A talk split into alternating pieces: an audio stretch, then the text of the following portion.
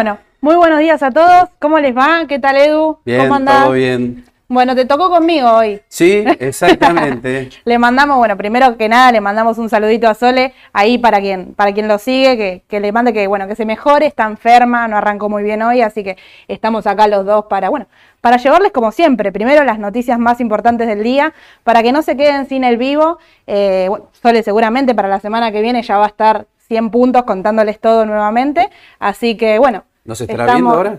Seguro. Yo no creo sé. que sí. Esperemos que sí. Le mandamos un saludito y bueno, que se cure. ¿eh? Tal cual, tal cual. Así que bueno, arrancamos, Edu, ¿te parece? dale, dale. Excelente. A pesar de la humedad, arrancamos. Sí, te- te- un día complicado, Sí, te sí. digo. Sí, costó llegar aparte. Sí, sí, sí. Tenemos paro de subte, hay de y a todo. la vuelta peor, ¿eh? El subte ah, no, no anda a hacer la tarde, así que Yo me voy llamamos. para otro lado. Así que bueno, arrancamos, eh, bueno, con el tema del dólar. Terminó el jueves pasado el vivo con Sole, media rueda, alrededor del mediodía, se disparó, se vio la, la no intervención, se sintió, digamos, se disparó casi 30 pesos. Muchísimo se disparó y es como que, viste, noté en el ambiente, yo creo que igual los grandes inversores, ¿no? Es como que necesitaban retomar posiciones porque me pareció que había, no sé si gente muy vendida Puede o gente que había quedado descalzada, pero creo en un momento 7 arriba estuvo la Sí. L30, ¿eh? En pesos. Sí, sí, sí, Así siete que eso arriba. notó que eh, se fue el gobierno, dejó de intervenir y se disparó el dólar. Hasta el final. Al final, hay sí. Un, un ajustecito porque durante la rueda llegó a tocar creo que alrededor de las 3 de la tarde, eh, arriba de los 4.80. Sobre el final hubo ahí un ajuste que terminó 4.70 y, y pico, que ahora, bueno, tenemos, tenemos lo- los tipos de cambio para que los vayan viendo, que actualmente lo están sosteniendo en 4.60, 4.62, Mm. lo que es MEP AL y lo que es MEP con LED. Eh, y consultaban mucho sobre esta diferencia. Esta diferencia, solo la semana pasada lo que mostraba con Edu también, es que estaba en 10 pesos lo que es eh, hacer dólar MEP quizás con un instrumento menos volátil que es la LED. Sí. ¿no? no tener ese riesgo de la volatilidad de los bonos, unos bonos que están en precios de default, quizás precios de oportunidades y demás, no tener ese riesgo. Bueno, compras la LED y al otro día vendés en dólares, digamos, el procedimiento es el mismo, pero había una brecha bastante importante que muchos la estaban eh, utilizando para sacar esa diferencia, ¿no? En su momento era de 20 pesos, la semana pasada pasó a ser de 10 pesos, ayer era de un peso, así que ya no valía la pena y cerró ahí dos pesos que directamente no, no es que están comprando y vendiendo, digamos, pasándose de un instrumento a otro, ¿no? Convengamos que estaba muy barato en 4.30 hace una semana atrás, eh, demasiado Sí. barato, ¿no? En Faltaba como que 4.60 pasara algo para que se disparara mal el dólar MEP. Claro. Dólar MEP, aclarando. Sí, ¿no? sí, en sí. 4.30 saltó el jueves a 4.75 en un Sí, momento lo sí, vi. sí, cuatro, llegó a superar los 480. Y ayer cerró 4.62, 63 Sí. más o menos por ahí. Sí, y por otro lado, de una ruta totalmente distinta al contado con liquidación. ¿no? Se ve como el tema de estar fuera del riesgo local, ya sea con CDR o llevándose el capital al exterior, lleva a que el dólar contado con liquidación ya supere los 4.90 nuevamente. Un tipo de cambio que estaba rondando los 500 pesos hace unas pocas semanas, Exacto. ¿no?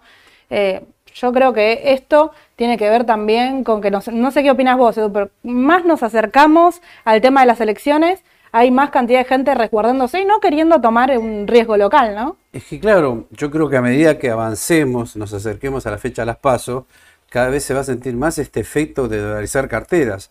Además, el mercado ya sabemos que se vienen fechas claves. Por ejemplo, en junio, bueno, eh, el tema de la inflación que se va a conocer, no sé para el 14 de junio, Sí, sí, creo. sí. Eh, todos estimamos que va a ser alto.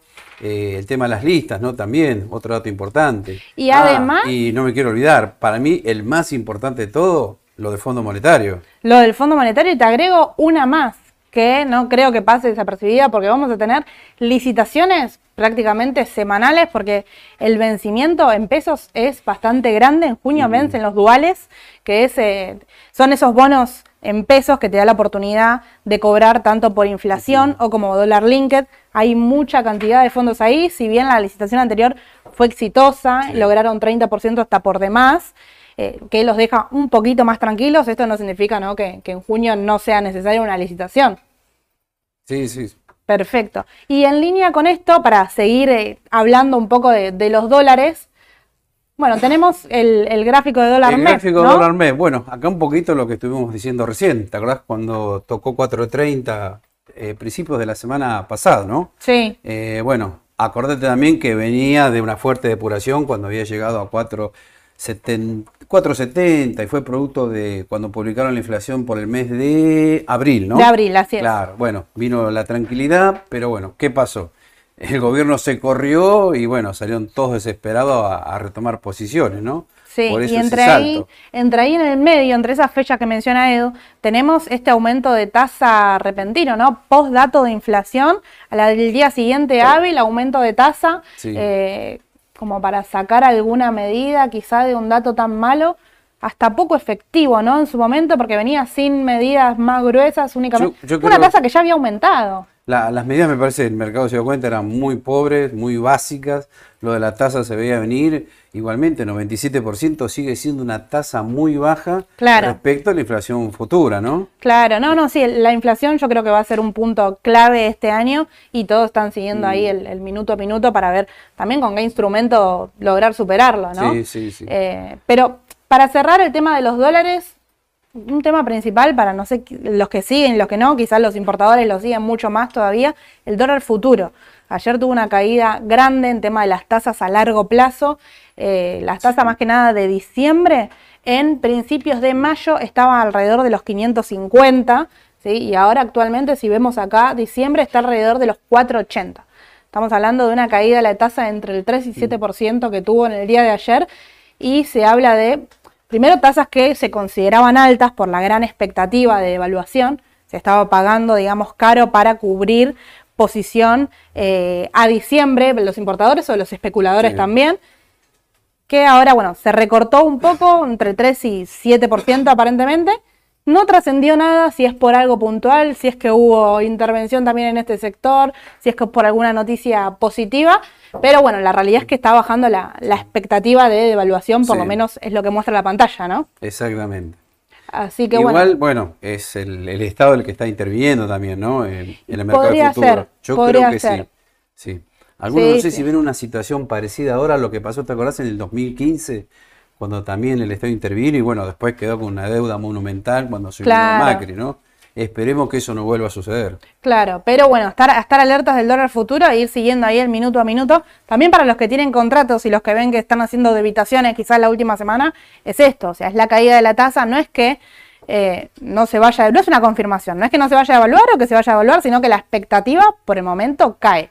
Es básicamente eso.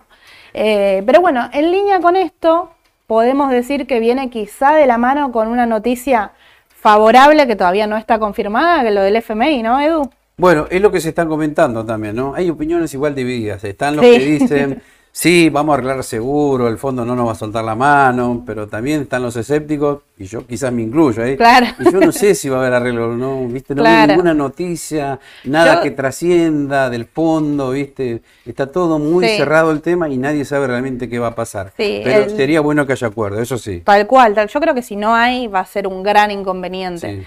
Eh, el tema es también cuando ingresen esos fondos, ¿para qué serán utilizados?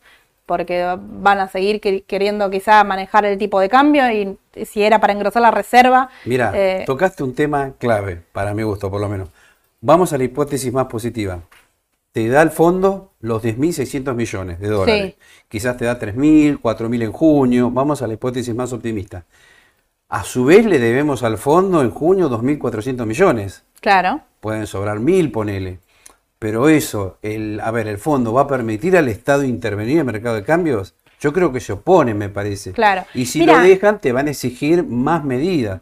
Por ejemplo, una devaluación, una tasa más alta. No va a ser gratis tampoco. ¿eh? Bueno, se estaba hablando de que exigía una devaluación de un 30%, Sí. así que bueno, vamos a ver si eso, yo creo que es eso también lo que se está discutiendo, además de la, todo el acuerdo, digamos, y las medidas que se está renegociando nuevamente.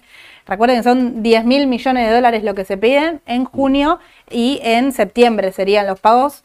Y además, el fin de semana, a ver, los titulares eran buenas noticias con el FMI, te, te levantabas el lunes, digamos, todos los diarios eran eso. Si vos leías la nota hasta el final, no había nada confirmado. No, nada, había nada. únicamente un estamos avanzando, lo estamos haciendo, que es- está bueno, quizá por ahí podríamos decir que sería ese el, motivo, puede ser, por el cual quizá baja la expectativa de evaluación, porque bueno, entra, entran los fondos, quizá van a estar más estables. Hay que ver qué le pide también el Fondo Monetario Internacional, como bien dice Edu. Pero em, tuvimos también la, intervención de, Lula, el presidente de Brasil, a favor nuestro. No sé si lo viste eso, Edu. No sé si va a servir de mucho, pero bueno, ojalá, ojalá que nos dé una mano. un, comentario ahí que habló directamente, bueno, Lula viajó al G20, que fue como, al G7, perdón, que fue como invitado y ahí habló eh, directamente con Cristalina Georgieva y le pedía que sea cauta con Argentina en este momento, que tuvo una, una importante crisis después de la pandemia y más que nada lo relacionaba puntualmente con, el tema de la sequía, ¿no? Sí, sí, exactamente. Así que bueno, vamos a ver si tenemos novedades ahí. Como decimos recién, por el momento confirmado nada. Nada, pero a estar atentos porque, viste, puede haber buenas noticias como malas. Igualmente, vuelvo a retirar, aunque salga y nos den esa plata, hay que ver en qué condiciones. También, claro, hay que ver las condiciones y bueno, cómo se comienza a utilizar ese capital. Exacto. Sin duda, Edu. Y acá, bueno, habías traído al lugar. Empezamos con el tema de la parte local, al lugar. Parte local. Perfecto. Eh, bueno, habíamos dicho uno de los papeles recomendados era lugar, más que lugar, los papeles con perfil exportador, o sea, empresas que, eh, bueno, exportan y reciben un dólar oficial, ¿no? Claro. Y el mercado viene apostando de hace rato a ese tipo de empresas. ¿Por qué? Porque exportan a un dólar de 2.30 más o menos, de andar por ahí, ¿no? Bueno, muchos imaginan que si viene una devaluación del 50%, bueno, estas empresas como Mola, Semi, son las grandes beneficiadas. Recordemos siempre que Alvar exporta el 70% y sería una de las grandes beneficiadas. Por ahora no hay nada. Claro. El mercado está apostando a futuro. Esto ya les digo, se puede dar una semana como se puede dar de acá a fin de año o el año que viene, ¿no? Hay que ser realistas también, ¿no? El mercado está apostando a algo que por ahora no se va a dar, creo. No lo veo en el corto plazo, no sé. Por ahí no en el corto plazo, no, no, no, tal cual. Y hablaste de alugar el jueves, si mal no recuerdo, de un precio clave. 370. dado, claro, entre 370 y 380 y ahí está en 369,50. Así que vamos a ver ahora si con la baja que tuvo Rofex es prácticamente por baja de especulación del dólar oficial. Bueno, acá se tiene que ver también. Exactamente, porque, a ver, si técnicamente llegó al objetivo de 370 y se aplacan un poco eh, las expectativas de una fuerte devaluación, quizás no debería subir mucho más a hablar, me parece. Claro quizás algunos aprovechen la situación para efectuar alguna tomita de ganancia. Igual creo que es un muy buen precio, 370 para Para mí sigue ¿eh? siendo, sigue siendo un, muy buen precio. Sí, sí, y acá, eh, bueno, 370 era el número básicamente por la extensión de Fibonacci también, no es que nosotros nos levantamos un día diciendo, bueno, hasta 370, ¿no? Casi exacto, mira. Sí, sí, por Fibonacci te daba 370 y llegó a 369. Es más, no sé si tocó 370, 371 durante la rueda también, ¿eh? Mm, Esa es la duda que tengo. Claro. Pero bueno, estuvo ahí, a un pesito de los 370. ¿eh? Sí, sí, sí. Así que de corto, ojo, puede ser que alguna tomita de ganancia tengamos en horno, ¿no? Pero sigue siendo una buena opción de largo plazo. Perfecto, perfecto. Y acá habías traído una más, ¿no? Sí, Mola. Mola, sí, tenés razón. Mola la habíamos nombrado. ¿Y por qué? Porque también es, eh, a ver, algo muy parecido al lugar. Nada más que, bueno, es otro sector, ¿no? Uno es aluminio, esto es más vinculado con el tema de los granos. Pero hemos dicho, Mola también era un papel muy buscado. Lo único que nosotros dijimos, ojo con el tema del volumen, porque como está en el panel general, el panel general suele tener menos volumen que el panel líder, ¿no? Pero bueno, no es algo como así, no, no invierto tampoco. Siempre se le puede agregar un 10, un 5% de una cartera, me parece. Sí, no, Así que era una buena opción también. Del volumen, tener cuidado también que, te dé margen para salir, ¿no? Porque ayer hubo mucho volumen, bueno, hay que ver, bueno, seguramente los que están comprados con la suba grande que tuvieron van a empezar a, eh, podría ser a, vender y tomar esta ganancia, ¿no? Sí, fíjate que nos quedamos cortos acá, habíamos dicho 4.800 de objetivo y lo pasó de largo. Yo no pensé que iba a subir tan fuerte, la verdad reconozco.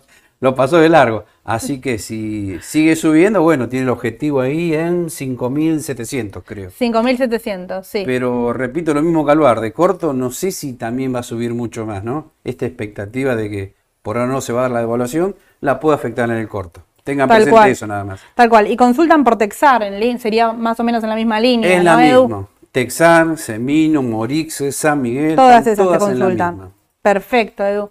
Y acá eh, habíamos agregado que quedó pendiente del jueves también Banco Macro. Ahí para los que, los que se la perdieron, a, Sol el, sábado estuvo muy bueno, está el recorte también en, en, el link de YouTube, digamos, si ustedes buscan raba.com, está lo que habló eh, Sole y destaca, ¿por qué no en este momento el sector financiero? ¿no? ¿A vos qué te parece, Edu? ¿Va por la misma línea? Sí, sí, sí, te diría que sí. Bueno, para ser coherentes, viste que hablamos con ella sí. el tema de los bancos que no los veíamos ni por AT ni por Fundamental. Por Fundamental, bueno, ya todos sabemos el tema de la gran cantidad de títulos públicos que tienen los bancos Leli, bonos con ser, que todos sabemos también que en algún futuro, quizás si no se llegan a pagar, si los llegan a reestructurar, bueno, se van a ver afectados los bancos. No estamos diciendo que va a ocurrir, simplemente que es una posibilidad nada más. No, no, ¿eh? y a ver, estamos hablando de una realidad también que los bancos son quien tiene la mayor cantidad de deuda, tanto en pesos como en dólares, y en pesos en este momento es un, perdón, es un conflicto. ¿sí? Quizás el día de mañana, bueno, se resuelve el tema de la deuda en pesos por ahí a corto plazo, se pasa para más adelante y ahí quizás el sector financiero empieza a participar nuevamente como para hasta para eh, un salto por ahí al corto plazo y demás, con, bajando un poquito el riesgo que tienen ahora, ¿no? Sí, sí. Y como decía, para ser coherentes, habíamos dicho evitar los bancos por esto que veníamos diciendo. Y aunque uno no, no vea estas cosas, o quizás no esté de acuerdo con lo que decimos, por análisis técnico sí se ve que los bancos no están tirando. Habíamos dicho, las de perfil exportador están tendencia alcista, pero los bancos en el mejor de los casos están lateralizando, con cierta leve baja quizás también. Claro. Y acá tenemos el mejor exponente, Banco Macro, ¿no? Dijimos. Sí, sí, sí. Fíjense qué llamativo. El 18 de enero fue el máximo en. A ver si se ve bien. Sí, 23 más o menos. 23 con 21. Y anda queriendo perforar los 17 dólares. No lo hizo, no se asusten, ¿eh? Pero tengan presente que en 17 dólares pasa la línea está roja que se las digo en inglés, Dead Cross para no asustarlo. Eh, es una línea fundamental, ¿no? Que te dice que si la perfora, el papel podría ingresar en una tendencia bajista severa. Claramente que lo cruce un día, dos días, no es señal tampoco de salir corriendo a vender, ¿eh?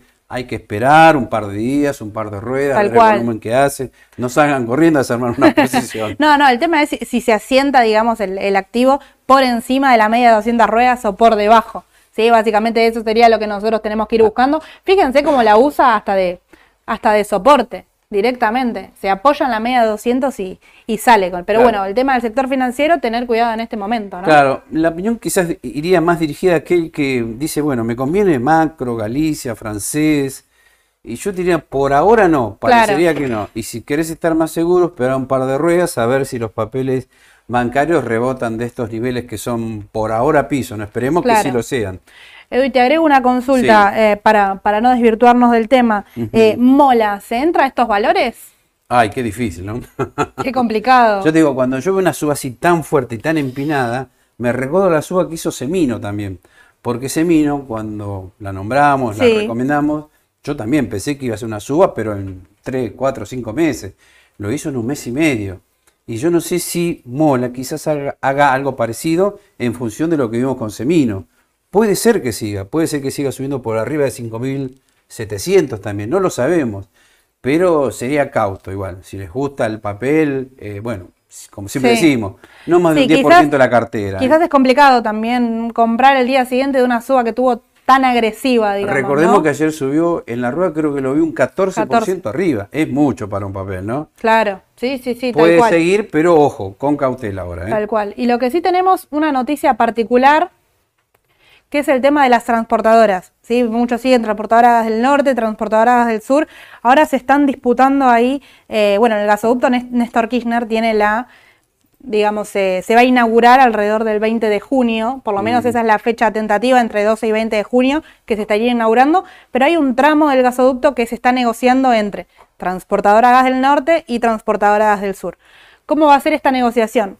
Mañana van a entregar una propuesta de cuánto, supongo yo, ¿no? Cuánto van a, mm. pagar, digamos, por, por esa parte del, mm. del gasoducto, que serán muy beneficiados a mediano y largo plazo. ¿sí? Directamente ellos se llevan gran parte de ganancia teniendo en cuenta la inversión que, realizan ¿no? En, el gasoducto en este caso. Dicen eh, que tiene más chances de estar con, el gasoducto, digamos, y de quedar porque tiene más capital quizás para, para ofrecer, ah. que es Transportadora Gas del Sur. Pero bueno, Transportadora del Norte viene también súper empinada. No tenemos referencia en dólares, por eso no traje el, gráfico, digamos, pero es una línea recta para, para arriba, digamos. No achicó nunca Transportadora del Norte. Y lo que es em, TGS sí, Sí, logró, logró achicar, no pasa ahí los 11,90 dólares y lo que tiene es este gap del 2019, ¿sí? después de las elecciones que cayó muy fuerte el mercado. Transportadora del Sur lo cerraría en 14,24. Bien. Así que quizá si mañana hay buenas noticias y trasciende que, em, bueno, que se queda con el gasoducto, bueno, podría ser una, una excusa para darle un empujón a Transportadoras del Sur que bueno, presentó, lo, había, lo habías comentado con Sol, había presentado buenos balances. Sí, muy bueno. Muy bueno. Se esperaba mucho, a ver, había mucha expectativa en ese balance, vino en línea con lo esperado, sí, superó la, las estimaciones de los analistas, pero por, por poco, digamos, ahí nomás, entonces no hizo un salto grande.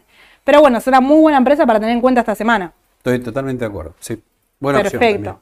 Perfecto, perfecto, Edu. Y te consulto acá del mercado A ver. local, así no nos queda todo, Dale. todo mezclado. Eh, Galicia, bueno, en línea con, con Bueno. Banco Macro. Están todas iguales, ya lo dijimos, ya vimos el, el gráfico de macro. Quizás Galicia no está tan expuesta como macro a nivel gráfico, le falta todavía para llegar a la media de 200 ruedas, pero bueno, desde el 18 de enero está chato el Claro. no avanza, no hizo un nuevo máximo. Sí. Y esto, bueno, creo que tiene que ver con la realidad que enfrentan los bancos. Y otra cosa, eh, la otra vez dijimos que el balance macro no fue muy bueno, ojo, ¿eh? Ya ahí Claro. se empiezan a notar los resultados, lo- la realidad de los Claro. bancos. Del balance de Galicia no tenemos novedades. No. Eh, hasta ahora solo el de macro. El El, de macro. dividendo que va a pagar en seis cuotas. Ok. La vez pasada también lo hizo en seis cuotas, ahora que recuerdo. Y había hecho la primera cuota un 50%. Exactamente, el año pasado, Sí, sí. después he hecho cinco cuotas Creo que fue en junio el 50% Sí. el año pasado. Misma fecha. Y el resto en. Sí, misma Sí. fecha, el resto en seis cuotas. Bueno, si es que llega a pagar el 50% en el primer pago, quizá quien junta dividendo, bueno, ver cuánto es el pago total, porque es, es el primer pago fuerte y después por ahí ya los chiquitos no, Mm. no valen la pena, hay que ver cuánto es, ¿no? Sí. Me gusta el dato que me, me trajiste, Edu. Sí, sí, sí, sí. Es que yo te digo, yo tengo clientes que les gusta comprar empresas que están por pagar dividendos. Claro. Y te digo más, y lo resaltamos ya en otras, en otras charlas, que hubo muchos papeles, pero muchos que pagaron el dividendo, se hicieron ex, y después se comieron ese Recuperaron el dividendo, o sea, hicieron un nuevo máximo, y es como que vos decías, bueno, ahora me quedé con una acción a mayor valor y con un dividendo efectivo dividendo. adentro. Tal cual. Y Sí, algunas sí, como sí. Texar en especie, Sí. que sabe que son bonos, que los puede vender en dólares. O sea, fueron muy buenos dividendos, en cuatro casos lo vi por lo menos Claro, que la acción se comió el dividendo. Eso es bueno. tal cual, tal cual, Edu. Y acá te, te hago una última local, hay, hay muchas, eh, pero come. Bueno, como la nombramos la vez Sí. anterior, que se cruzaba la línea de 30, 31, 50, no me acuerdo bien ahora, salía, se está quedando un poquito estos días, no hizo lo que esperamos de muy corto plazo, pero el balance fue muy bueno. Sí, Y por AT el papel mantiene las condiciones. Falta que salga nada más, me parece. sí. Sí, bueno, ahí a, a controlar también el tema del, del volumen. Si bien Come está dentro del panel líder, igual Sí. a veces hace poco volumen, así que a tener en cuenta eso. Nuestro mercado es más chico, no es igual que el mercado exterior, entonces siempre controlar eso antes de, bueno, de tomar una decisión final, ¿no? ¿Sabes por qué creo que algunos preguntan por Come? Porque ven, claro, el recorrido de Semino, el recorrido de Mola, Alvar, y todos quieren que haga algo parecido. Claro. Y Come me parece que va más despacio cuando se la lanza. Así que Todos están preguntando por tus perlitas, Edu, ¿eh? Claro, el otro claro. día, Ale ahí con Mola, ahora vos acá con, con Semino, la otra Claro, vez. lo bueno que la otra vez, eh, bueno, Alejandro dio la parte fundamental. Claro. Yo mismo lo vi, excelente, porque saqué información que también a mí me sirve, nos sirve a todos. Y después, bueno, lo comprobamos a través del análisis técnico, él seguía. Así que bueno, el que A la veces agarró, es bueno, por difícil. suerte, bien. A veces es difícil, ¿no? Que, que las dos cosas, pasa también con los CDR, tipo de cambio de acción en el exterior, y acá en Argentina que la parte fundamental vaya en línea con, con el AT, ¿no? Sí, Porque sí, por ahí, sí. no sé, una acción como Vista, que uno dice tiene muy buenos fundamentos y demás, y es muy difícil de que baje para que te dé entrada. Entonces, ahora que concordó todo, digamos, Sí, dio sí, un, sí, no, dio un lo- buen lo- salto. Lo de Mola yo creo que de los papeles que uno mira así con perfil exportador y con grandes chances de seguir y ganar muy buen dinero y repartir muy buenos dividendos es Mola, me parece. ¿eh? Claro. Tengo que reconocer, a pesar de que está dentro del panel general, ojalá que algún día esté en el líder, ¿no? Ojalá que haga más volumen a ver si puede entrar. Claro. Pero creo que puede estar dentro de unas mejores de, en cuanto a ese perfil de empresas exportadoras que se beneficiarían, recordemos otra vez, si se devalúa fuerte, ¿no? Claro. 30, 50 o 80, no lo sé. Sí. Tampoco sé cuándo va a suceder. Ni cuándo ni cuánto, pero Claro, el no tema de- sabés. del Quizás el- 30%. Quizás no sea este gobierno, quizás sea el otro, no lo sabemos tampoco. Y es un año complicado como para definir fechas también de cuándo se va a devaluar.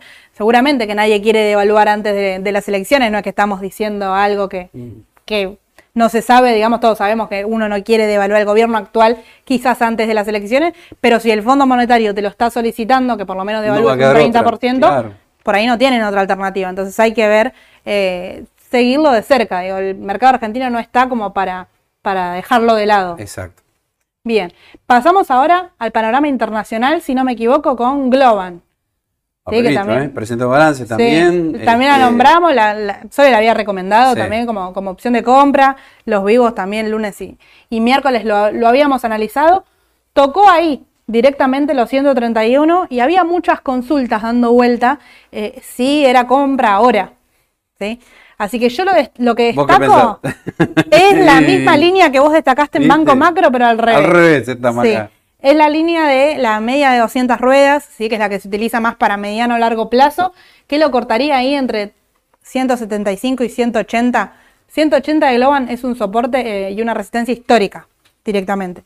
Entonces, si logra posicionarse por arriba de los 180, a mí me gusta para largo plazo porque el papel, si bien el gráfico se termina acá, el papel sigue para arriba porque viene una tendencia súper bajista y no logró recuperar nada de la, de la caída después del ascenso, digamos, tuvo el ascenso de la pandemia, la caída con los aumentos de las tasas de interés y lateralizó un poco. Sí. Es bajista igual, pero digo, lo hizo chato un poco esta tendencia bajista. Bueno, hay que ver si logra superar los 180 Claro. y ahí recién dar entrada para mediano, ¿no? Fíjate que llamativo lo de Globan, lo de Tesla, porque veníamos diciendo los papeles tecnológicos están en tendencia al alza por este tema de las tasas que quizás ya no suban más. Y uno asume que suben todos los papeles tecnológicos, pero no es así. Claro. Acá tenemos un caso, Globan, que dice uno, bueno, pero ¿cómo no está? No, no está en tendencia al alza. Todo lo contrario, está en tendencia a la baja. Lo que vimos acá fue producto de un balance que, bueno, gustó. Por ahí el papel necesitaba un rebote, bueno, lo hizo. Ahora, hay que ver si sigue, ¿no? Claro. Nadie indica que haya cambiado de tendencia acá Globan. No, Vamos a no, ver. no. Falta Esto mucho fue, para decirlo todo bien. Eh, un rebote a corto plazo, Exacto. digamos, no se encontraba excusa para la baja agresiva que estaba teniendo. Se había hablado de que el balance podría ser bueno. Fíjense acá, no sé si llegan a ver el volumen que tuvo la fecha de presentación de balance, porque el salto fue grande. Perdón, el volumen fue el día siguiente, porque presentó el jueves pasado, después del horario de mercado, que ahí subía poquito, pero el día siguiente saltó directamente un 7 arriba, 9 arriba y siguió. Acá el CDR yo lo llegué a ver hasta 13, 14% arriba. Exacto. Sí, teniendo en cuenta, bueno, que también subía el tipo de cambio, ¿no? Por Pero, eso siempre resalto para inversor ya de largo plazo, lo importante que es la media de 200 ruedas. Claro. Esta línea roja que ven acá. Bueno, esto mismo, si miran Tesla y lo buscan en cualquier gráfico, van a ver algo parecido. Tesla está en tendencia bajista de largo plazo, independientemente de lo que hizo ayer, lo que haga hoy. El que apuesta a largo plazo tiene que ver esto. Esto es fundamental para no equivocarse. Es la mejor señal para aquellos inversores conservadores de largo plazo, me parece. Perfecto. Fíjate perfecto, que Edu. distinto que está de Meli. Meli es otra cosa, sí, es al sí, revés, sí. Meli. La, la tendencia está totalmente, Claro. totalmente diferente, está ahí arriba de los 1300, que se asentó incluso arriba de ese valor. Hay que ver si sigue así, pero Meli para mediano largo va muy bien, el balance extraordinario. Sí, sí, ayer tuvo una buena suba también. Sí, sí, sí, sí, excelente. Y para no saltarnos, digamos, las noticias principales de Estados Unidos, tenemos ahí pendiente el tema del techo de la deuda. Sigue Biden sin ponerse de acuerdo eh, para poder levantar el, techo de la deuda. Estados Unidos está ahí. Bueno, dicen que va, va a costar, ¿no? Aparentemente el techo se va a subir, es lo que se dicen los principales analistas, analistas de, de España también que están siguiendo el Yo tema muy de que- cerca que, que el techo se va a subir, es difícil de que no. Lo que pasa es que puede estar unos días desfasado. Entonces ahí es donde el mercado quizás responde, ¿no? Ahora lo vamos a ver que trajiste los, Sí. los índices. Pero digo, si, si no lo suben y Estados Unidos entra unos, unos días en, en impago, ¿sí? directamente el mercado seguro se Sí. resienta a la baja y también como excusa de todo lo que viene aumentando lo tecnológico, ¿no? Quizás hasta es sano desde el análisis técnico que recorte un poco su posición. Sí. Eh, también dentro de, dentro de esas noticias, bueno, el tema principal, a ver, el mes que viene, techo de deuda, tasa de interés, nuevamente. ¿Cuándo es la fecha? No me acuerdo bien. 12 de junio, 14, perdón, 14 14, de de junio. junio. Hay que esperar esa fecha que entonces es importante. 14 de junio. Por el momento la encuesta mm, oficial, digamos, está dando un 80% de que no va a subir la tasa. Generalmente es la encuesta que primero se mueve de, cualquier novedad que, tengamos. Bueno, hay que ver si esto es así. Hay uno de, de los participantes que, si bien no es votante, es miembro de la Fed, que está en desacuerdo de que no se suba la tasa. Está como una postura mucho más agresiva y se lo escucha mucho, que es Bullard. Eh, digamos, tiene una voz bastante importante en la toma de decisiones y es el que quiere que se continúe subiendo la tasa de interés para atacar directamente la inflación. Pero la mayor parte del equipo aparentemente sostiene que no van a subir y sería el primer, eh, si bien no es que se espera que baje, pero sería el primer el primer mes que sostienen la misma tasa. Bien. ¿no? Que importante. Y ojo que la otra vez dijimos también que el JP Morgan se adelantó y se jugó. Claro. Dijo que en septiembre podría venir la primera baja de tasa. Claro. Es el JP Morgan que lo dijo, ¿eh? Sí, sí, sí, Bueno, y ahí consultan también por el JP Morgan. O sea, vos qué te parece en este momento. A mí el sector financiero estoy un poco como, bueno, Sole también vuelvo, lo, lo comentó el sábado, lo venía sosteniendo con, con Edu, el sector financiero, el sector bancario está en crisis, si bien JP Morgan compró muchos de estos, eh, de estos bancos regionales y fue beneficiado de todo esto. ¿Por qué? Porque aumenta clientes, aumenta patrimonio, aumenta sucursales, entonces mayor cantidad de clientes, bueno, mayor cantidad de, de ingresos, ¿no? Pasa algo extraño ahí también, porque vos fíjate que coincido con vos plenamente con Sole. El XLF, cuando lo mirás el gráfico, está en tendencia a la baja y quizás el JP Morgan, dentro de todos los bancos, quizás no.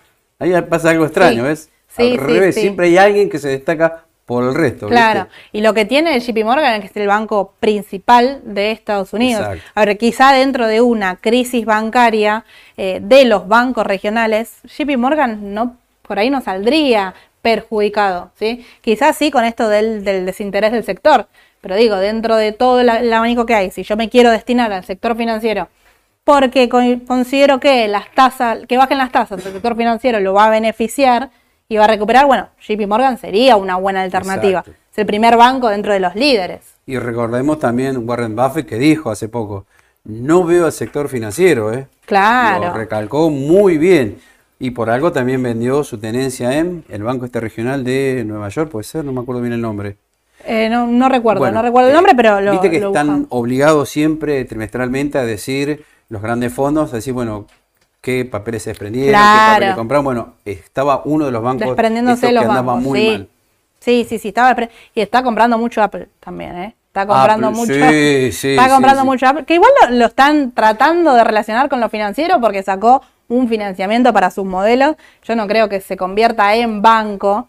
Pero bueno. Pero está todo relacionado. ¿Te acuerdas que la otra vez dijimos también? Hilo, ¿eh? Ah, vos lo relacionás con iPhone. No, pará ya está, no, ya está una industria abriendo cuentas y muchos dicen en el futuro, ojo que claro, ¿no? sí, sí, sí, ¿eh? sí, sin duda, sin duda. Y acá, bueno, en línea con lo que estábamos charlando, eh, el QQQ, ¿no? Quizá... Lo veo mejor acá en blanco, me parece, ¿no? Puede ser. A mí más a la vista, no sé a los demás, los chicos, cómo lo estarán viendo ahí. Puede ser, pues se tendría que poner Trading View en blanco para... todo el día en blanco, te digo, me, irrita un poco la vista. Ah, sí, sí, pero viste que la línea está roja, resalta un Claro, sí, sí, sí, la tenés gruesa. Claro, es, acá resalta más. Decime, Edu. Bueno. Eh, Acá quizás, bueno, vamos a ser reiterativos porque ya lo dijimos un buen par de veces, que desde el punto de vista del análisis técnico están dadas todas las condiciones para que esto siga subiendo. Acá ya vimos la media de 200 ruedas, que bueno, ya fue superada largamente hace varias semanas, lo habíamos adelantado, la media también, que a veces no la nombramos, pero sirve, de 21 barra 42, que no sé si lo alcanzan a ver, está verde y roja finita, ¿no? Sí, sí, se ve. Bueno, se ve. El MACDEC también nos dio señal de compra. Lo único el corto. Acá Eso te a decir. el corto te está diciendo el estocástico, por ejemplo, ojo que necesitamos un descanso. Claro. Mira, ahí consultaban puntualmente por el estocástico, no sé si lo llegan a ver. El estocástico es el valor que está acá abajo. Si ustedes van a TradingView, lo van a ver con dos flechas que se van cruzando, perdón, dos líneas que se van cruzando, suben y bajan, suben y bajan. Cuando está arriba, ¿sí? directamente, lo que significa que lo que te está mostrando es que está dando sobrecompra. Entonces, si el papel está sobrecomprado, bueno, quizás empiece a achicar al corto plazo. Cuando está bajo, es que está sobrevendido, ¿sí? es decir, está vendido por demás y se achique un poco. Pero esto es al inmediato, como dice Edu, al corto plazo. Quizá no miro el estocástico para mantener un papel para largo plazo. Claro. Entonces, quizás acá el mercado aproveche con este tema del techo de la deuda, que por ahí no salga pronto, para efectuar una toma de ganancias. Claro. Es una posibilidad. El corto plazo te dice, quizás no subamos, quizás efectuemos un descanso en el corto plazo. Por este tema más que nada de la deuda, ¿no? Ahora llega a salir, sí, el mercado se va a entonar y mucho. Y llega a salir, creo que lo del techo de la deuda y deja de lado el estocástico, va a seguir sobrecomprado. No, si llega a salir mañana, por ejemplo, vuela todo mal, sí. Yo considero que sí. Muchos consultaban qué sector quizás se beneficia si sale bien lo del techo de la deuda o qué sector se perjudica y demás. Yo creo que es un poquito lo que ya estamos viendo. Los mercados siempre se adelantan. Vemos cómo el sector financiero subió mucho, apoyado de qué? De balances buenos, de que ya se habla de que la tasa de interés se mantiene, de que el techo de la deuda quizás se sube. Bueno, todo eso hace que el sector tecnológico sube. ¿sí? Yo creo que es hasta sano que comprima un poco ahora, ¿no? Sí, sí, sí. Vos fíjate cómo venía bien entonado de los... Bueno, no lo veo bien de acá. ¿Acá? Sí, eh, hizo una suma muy importante. Creo que esto no sé si está bien. Eh, no, es otra medida. dice, es otra medida. Dice 29, Debe ser decir. 280 contra 336. Estamos hablando de una suba de más del 20% en dólares en tres meses. Es mucho, me parece. Así que es saludable que haga una tomita de ganancias. Sí, ¿eh? es un índice que tiene. No, claro, y es un eso no significa que el sector está en crisis, que vamos a los diarios del 40%. Bueno, hay que ver, ¿no? Yo no voy a decir que no, porque lo de la pandemia fue terrible de un día para el otro el mercado, pero fue algo muy puntual. Yo creo que esto está en discusión como para que salga.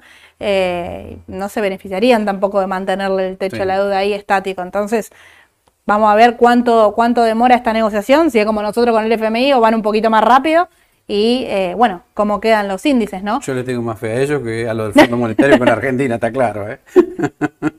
y hay que ver acá, bueno, el tema del, down. Preguntaban recién también por, por el down. y acá, bueno, también ya lo dijimos varias veces.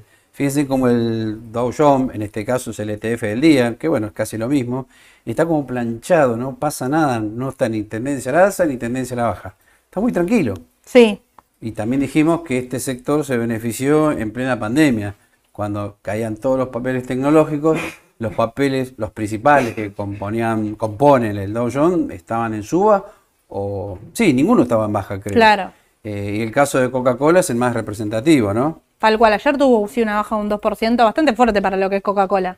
Sí. Sí.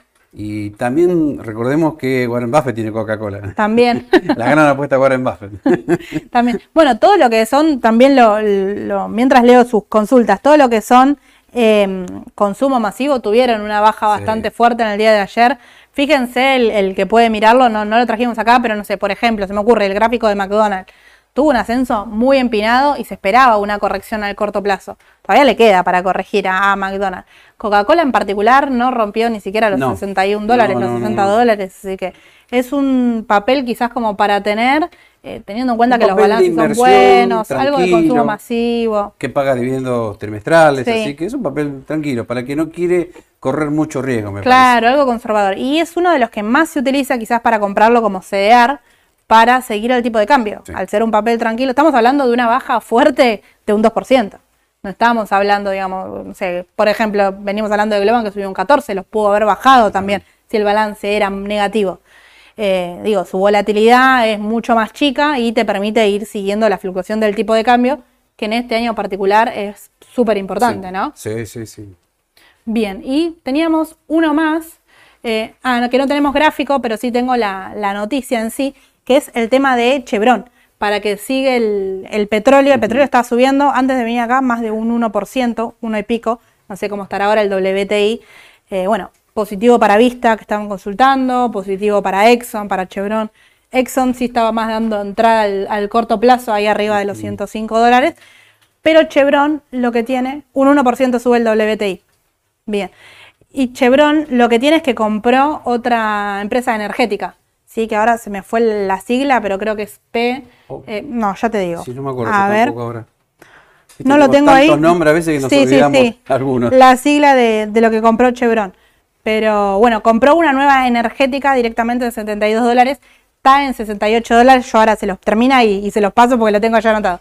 Pero, pero bueno, positivo para la empresa que también está subiendo en el pre-market. Seguramente inicie con el pie derecho. Y hay que ver cómo sigue el tema del petróleo, ¿no? ¿Vos qué pensás ahí de ese sector?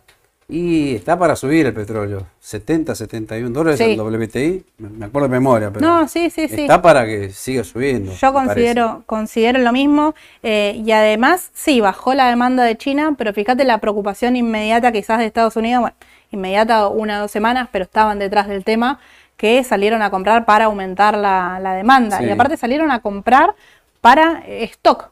No es que hubo una necesidad ahí, sino que era un, un stock y creo que también tendrá que ver con, el aumento de la demanda, ¿no? Sí, y quizás si no sube mucho, algunos decían, algunos analistas internacionales, que es Rusia el que está vendiendo mucho petróleo para que, bueno, para financiar la guerra, ¿no? Claro. Así que bueno, vamos a ver cómo termina eso, porque la guerra parece que va a seguir por largo tiempo con Ucrania, ¿no? Sí, sí, sí, sí. Bueno, vamos a ver cómo sigue, pero empresas como, no sé, por decirte, Exxon viene bajando un 10-12% desde el conflicto que inició con el tema de la caída de la demanda del petróleo. Por eso ahora quizás se espera un, rebote cortito y es lo que fue, es lo que hace que Vista no despegue, ¿no? Claro, está, tranquila. Muchos, algunos, como comienzan a desesperarse ven que el papel no sube, pero bueno, está ahí, está ahí, no, no, no. Venía muy fuerte durante todo el año y ahora se planchó un poquito. Está como muy PF casi. sí, sí, sí, sí. Así que bueno, bueno, Edu, arrancamos con, las consultas, ya estamos a cinco minutos de, arrancar la rueda afuera.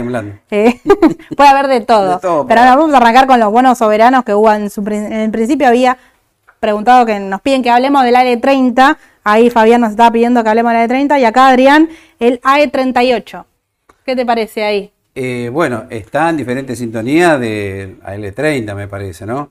El, el, AL30 lamentablemente sigue con este tema de la intervención del gobierno hasta que no termine, lamentablemente, a veces se torna impredecible en el corto plazo, ¿no? Sí. Porque miren lo que pasó el jueves pasado, sube al 7%, muchos dicen, bueno, ya no interviene más, no, pero va a seguir interviniendo el gobierno. No sabemos cuándo ni, ni cómo tampoco. Claro, no, aparentemente lo que hizo fue emparejar un poquito los tipos de cambio ¿no? de este salto que había entre el e, de bono y demás, eh, eh, emparejaron, perdón, un poquito los tipos de cambio ahí alrededor de 4 de 4.60. Eh, pero el AE38 es el que viene con mejor cupo, ¿no? Sí, sí, sí, en ese sentido sí. A ver, si yo voy a comprar un bono ahora para quedármelo para largo plazo y tengo las dos opciones, bueno, hay quien elige el AE38 más que nada por el tema del pago. Sí, exactamente. Sí, pagan ahora en julio y si no me equivoco, en enero, siempre. Julio, enero, julio, enero. El AL30 también, sí. Sí, sí, sí, siempre, todos, todos igual, de forma semestral. No sé si el 9 de julio o el 2 de julio, no me acuerdo bien la fecha ahora. No, el 2 puede ser que sea. Puede ser, puede ser. Mira, yo tengo el 4, pero no. Así bueno, sí, bueno, los primeros días de julio. Los primeros días de julio está el, está el pago de los buenos soberanos. Y em, te agrego, al fin del año que viene, que ya quizás estamos hablando, bueno, de otro gobierno, no, de otra Argentina, hay que ver cómo sigue todo el tema de inflación y demás, pero a fin del año que viene, ahí sí comienzan a pagar de forma más agresiva los bonos, ¿no? Estamos hablando de renta y amortización bastante... No son pagos importantes los de Claro, por ahora no, por eso no es la, el problema principal quizá la deuda en dólares. Bien. Pero bueno, iría por esa línea en cuanto a los bonos y siguen en precios de oportunidad. No sé qué pensás vos, Sí, sí, sí, sí, son muy buenos precios. El L30 ya lo dijimos, era 18, 19 y ahora creo 20, 21 también son muy buenos precios para comprar y guardar. Claro. Sí, sí, sí, tal cual. en dólares estamos hablando siempre. Sí, sí, sí, en dólares. Siempre mírenlo en dólares. Y lo que sí, eh, bueno, destaco nuevamente lo que dijiste vos. El tema de la intervención sigue, sigue estando vigente. Entonces estás comprando un bono que quizás está eh, chato en pesos, pero en cualquier momento, como lo vimos el jueves pasado, cuando quizás se corren, pegan un saldo importante que a vos te puede ayudar para, si lo compraste para un corto plazo también y tomás la ganancia. Puede ser una alternativa. ¿sí? Te consultan, Edu. ¿Semino rebotaría la alza nuevamente? Eh, mirá, Semino, lástima que no traje el gráfico. No tenemos el gráfico. Semino, ahí vemos el, clásico tipo de papel que sube un montón, muchísimo, y está afectando una pausa. Eh, no quiere bajar mucho, por lo que vi. ¿eh? Claro. Eh, lo bueno que cuando ahora descansas es muy poquito volumen. Esa es otra buena señal. Perfecto. Yo creo ¿Vos decís que, rebotará?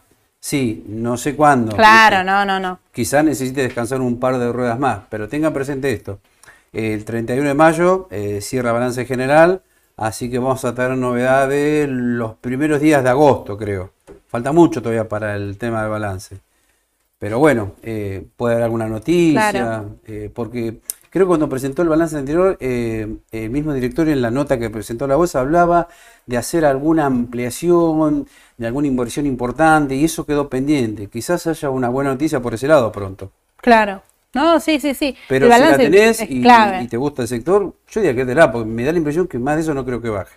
Ok. Genial, Edu, clarísimo. Y otra, bueno, otra acción que, hablábamos justamente nosotros la, semana pasada era Loma, ¿no? Que hubo un balance ahí con, con gusto a poco. Un lástima que lo digo también acá gráfico, si no lo pondría. todo, todo le quiere mostrar Edu en detalle. Claro, así me acuerdo bien, pero lo, que dijimos era eso, que el balance fue muy flojo. O a ver, vamos a verlo de otra manera. Eh, son buenos números, pero uno lo compara con la cotización que tiene el papel y no condice, es como que o, había subido mucho, o el balance no fue tan bueno. Lo concreto, que no, no, no daba como para que suba no, y estaba caro en torno a, su pérdida Me parece que Sí. Y si querés ser bueno, estaba bien valuado. Estaba bien valuado. No, no, no tiene perspectivas de una gran suba. Perfecto. Estamos hablando de un sector de construcción que sí tenía perspectiva de suba, pero Loma que se queda, se queda ahí. Entonces Loma en este momento sería un no. y sí, bueno, también fíjate que el sector de la construcción también se aplanó ahora, ¿eh? Sí no está tampoco el sector, en, uno puede suponer que sí, pero los números que salen a través de INDEC no te están diciendo que hay una gran expansión del sector de la construcción. Sí. Están con problemas como todas las muchas compañías, así que ojo por ahí, ¿eh? Tal cual. Tal cual, Edu. Y acá, bueno, Alejandro eh, me consulta cómo se define el tema de las transportadoras. El tema de las transportadoras es así. En, según trascendió la noticia, digamos, es un sobre cerrado lo que se entrega con la propuesta de cuánto se va a invertir para quedarse con esta parte del gasoducto. En el mismo sobre van las dos propuestas y lo abren mañana mismo. O sea, mañana se entrega, supongo que por la mañana y por la tarde, no sé cómo harán el tema horarios, no hay nada, pero mañana se entrega y mañana se define quién se queda con esa parte del gasoducto, que ya la mayor parte la tiene Transportadoras del Sur, la mayor parte de la inversión en vaca muerta, pero bueno, hay es unas aparentemente, según trascendió, es una parte importante que los beneficiaría más a largo plazo. Así como es un sector el año pasado que subió muchísimo con todo esto, transportadoras del sur. Tengo una pregunta a vos ahora. ahora que decís eso. Y con esa noticia, ponerle que sale positiva. ¿Qué era el mercado? ¿Aplicará el viejo axioma? ¿Comprar con el rumor? ¿Vender con la noticia? les dejo la inquietud nada más. Ahí, ¿eh? sí, seguiría esa inquietud. Hoy debería subir. Mañana, cuando se define, eh, hay que ver. Encima nos agarra el fin de largo. Ah, es otro drama también, claro, que hace con los pesos en el medio. Son, y claro, porque Transportadora del Sur tiene ADR. Yo acá pensando con vos, digo, claro, puede seguir cotizando el jueves. ¿Y el viernes también? Sí. sí el lunes feriado en Estados Unidos, no, yo creo que. un gran tema. ¿Qué hago el fin de semana largo? Claro. comprado? ¿Vendido? Claro. No se queden con los pesos, coloquen los pesos. eso ya de por sí. O sea, eh, mañana ya tienen que definir los pesos que van a necesitar retirar, si es que van a retirar algo, si es que va a ser toda inversión, y colóquelo directamente hasta el lunes. No, lo, no lo dejen ahí porque aprovechen la, tasa, digamos, del fin de semana. El 82, no es una mala tasa para 4 o 5 días. ¿eh? Sí, capital que no vas a utilizar, digamos, así que miren, no miren los 5 días. Por claro. Tengan, tengan en cuenta eso. Lo que sí, remarcamos nuevamente, jueves y viernes sí se opera afuera. Entonces los ADR sí van a tener cotización. El lunes no se opera afuera, pero se opera acá. Así que el martes recién vamos a ver cómo todo se alinea y se pasa a precio. Hay que ver si no queda ahí algo desfasado. Son muchos días. Muchos. Parece una eternidad para lo que estamos en esto, ¿no? claro. Y acá me consulta Hugo, cierro con, esta. Bueno, hay, hay varias consultas. Bueno, Exxon la nombramos recién para el rebote. A mí particularmente me gusta, no sé, Vos, Edu, a mí me, gusta para aprovechar el corto plazo la baja que tuvo. algo por claro. Sí, sí, sí, Perfecto. Paga dividendo también. Exxon es una de las principales que, paga dividendo. Eh, ¿Cuánto es el mínimo para comprar acciones del exterior? Bueno, cada uno sí tiene su, mínimo, digamos, de, apertura y demás, pero digo, para el exterior, directamente lo que vale la acción. ¿Sí? Si vos querés una acción que vale, por decirte, no sé, el índice de día que estaba en 332 dólares, con 332 dólares lo comprás. ¿sí? Así que... Claro, una, una. Hay que ver, armarse una cartera como para diversificar. Igual no lo aconsejamos porque después por ahí con los gastos mínimos. Claro, por ahí con los gastos, digamos, no. Claro, a vos se te complica para la, para la operación, coincido, Edu. Pero digo, no hay un mínimo establecido de tenés que operar afuera 10 mil dólares sí o sí, tenés que operar afuera mil dólares. No, en realidad es armarte una cartera acorde y fíjate que los gastos no te, eh, no te lleven por encima de la, de la inversión, ¿no? Por ahí tiene que crecer una acción un 20% para vos ganarle teniendo en cuenta el gasto y compraste Coca-Cola quizá, entonces se te va a complicar. Pero bueno, básicamente eso. Bien. Creo que dijimos todo, Edu. Ya estamos. ya estamos. Arrancó afuera, no, no, no tengo Me acá cómo que Un arrancó. poquito para abajo afuera, ¿no? Un me da, poquito la, para me da la abajo. sensación, mira. Una intuición. Eh, no sé si alguno de los chicos vio algo, sí, ¿no? Me parece un que poquito está para abajo, Sí, un sí, poquito sí. para, para abajo. Bueno, vamos a ver cómo se define el tema del techo de la deuda. Los espero eh, a las 5 de la tarde con Ale, que me dijo Meli y, y Vima. Meli y Vima ahí Me del, gustó Meli, bien del- ahí, bien. Esa la voy a ver seguro. del análisis fundamental. Bueno, dijimos que los balances vienen. Bueno, hay que ver qué dice el, el profe, ¿no? Sí, sí, Yo porque digo, él va a ver eh, la desde mi punto de vista, ¿no? los balances vienen bien. Ya veo que me dice, no, los balances, No, no. horrible. Vas a hablar de los fundamentals, como siempre. Bien, bien, eso me gusta. Bien, Perfecto. bien. Y Viman también porque la consultaban mucho si sirve para seguir el mercado, Sí. así que me parece que es una, una buena opción, no se lo pierdan hoy a la tarde. Y eh, ahora a las 11 vamos a estar en, en Canal E, así que los espero también ahí reemplazando a Sole. Y bueno, déjennos como siempre sus, sus consultas que acá vamos a estar. Eh, suscríbanse al canal, ahí está, me están haciendo señas, no sabía que tenía que decir. Lo quería cambiar, no puedo. Suscríbanse al canal, agenden el número para las consultas y como siempre les dice Sole, denle like, así podemos hacer rodar este video y que nos vea más gente para llevarle la información a todo el mundo, ¿no? Así que bueno, gracias Bueno, Edu. gracias a vos. Un saludo a todos, hasta luego. Nos vemos. Chau, chau.